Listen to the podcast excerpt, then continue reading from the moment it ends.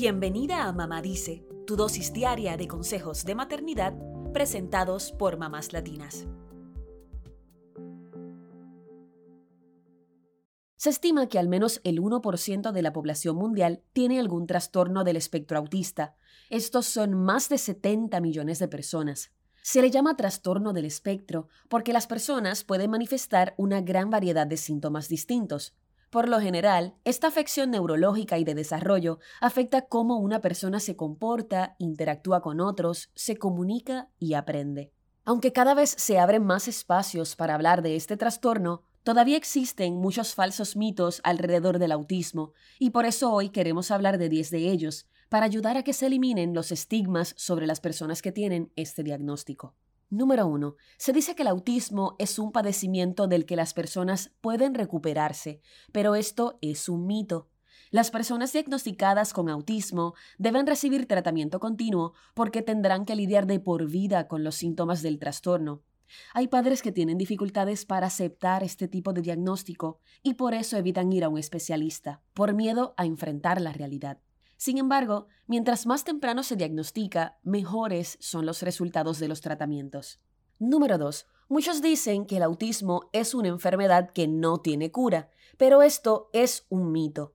El autismo no es una enfermedad, es un trastorno del desarrollo, y más que hablar de una cura, se debe hablar de un tratamiento continuo. Un trastorno no desaparece y requiere intervenciones específicas que ayuden a mejorar la calidad de vida de la persona diagnosticada. Los tratamientos se enfocan en fomentar las habilidades de comunicación y la integración con quienes les rodean. Número 3. Se dice que los niños con trastornos del espectro autista tienen berrinches, son malcriados e ignoran a las personas porque les conviene, pero esto es un mito. Lo cierto es que los niños con autismo tienen dificultades para comunicarse y expresar sus emociones con palabras.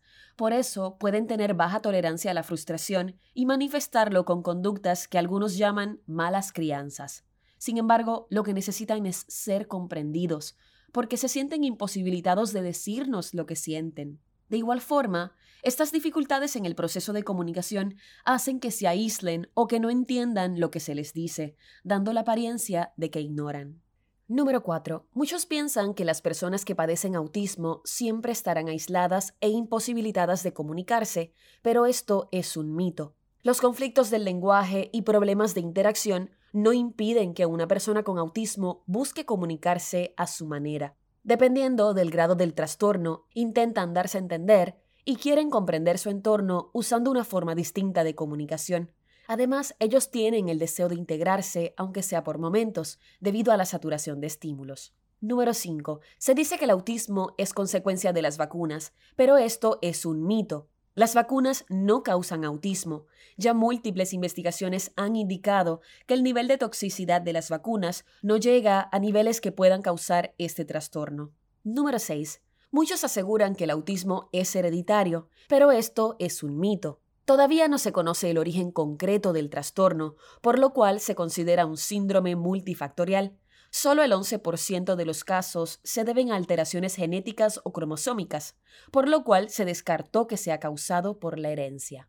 Número 7. Se dice que todos los niños y adultos con autismo son genios en un área, pero esto es un mito. Muchos pueden tener talentos especiales, pero no es una norma. Según varios estudios, solo una de cada diez personas con autismo tiene alguna habilidad extraordinaria que pudiera considerarse de alguien superdotado, así que no debemos generalizar. Número 8. Muchos piensan que las personas con trastornos del espectro autista están conscientes y comprenden todo lo que se les dice, pero esto es un mito. Lo cierto es que quienes tienen este trastorno pueden tener dificultades para expresarse y para entender el significado de lo que se les dice. Por eso puede pasar que no entiendan el sentido figurado, las metáforas o las bromas. Si conoces a alguien con autismo y le haces bromas, estás abusando de su incapacidad de entender lo que ocurre, por lo que se considera una forma de excluirlos.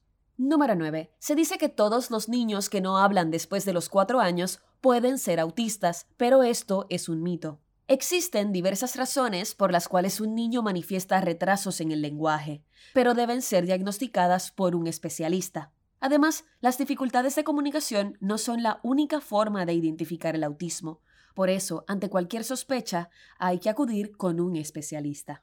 Número 10. Se dice que las personas con autismo no pueden ser independientes, pero esto es un mito.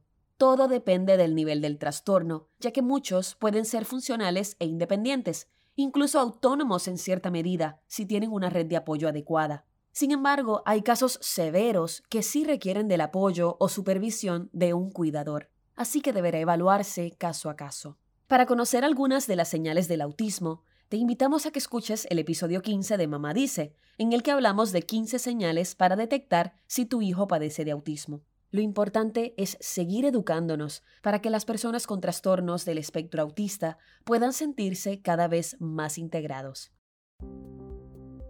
Eso es todo por hoy. Acompáñanos mañana con más consejitos aquí en Mamá Dice y síguenos en mamáslatinas.com, Mamás Latinas en Instagram y Facebook y Mamás Latinas USA en Twitter.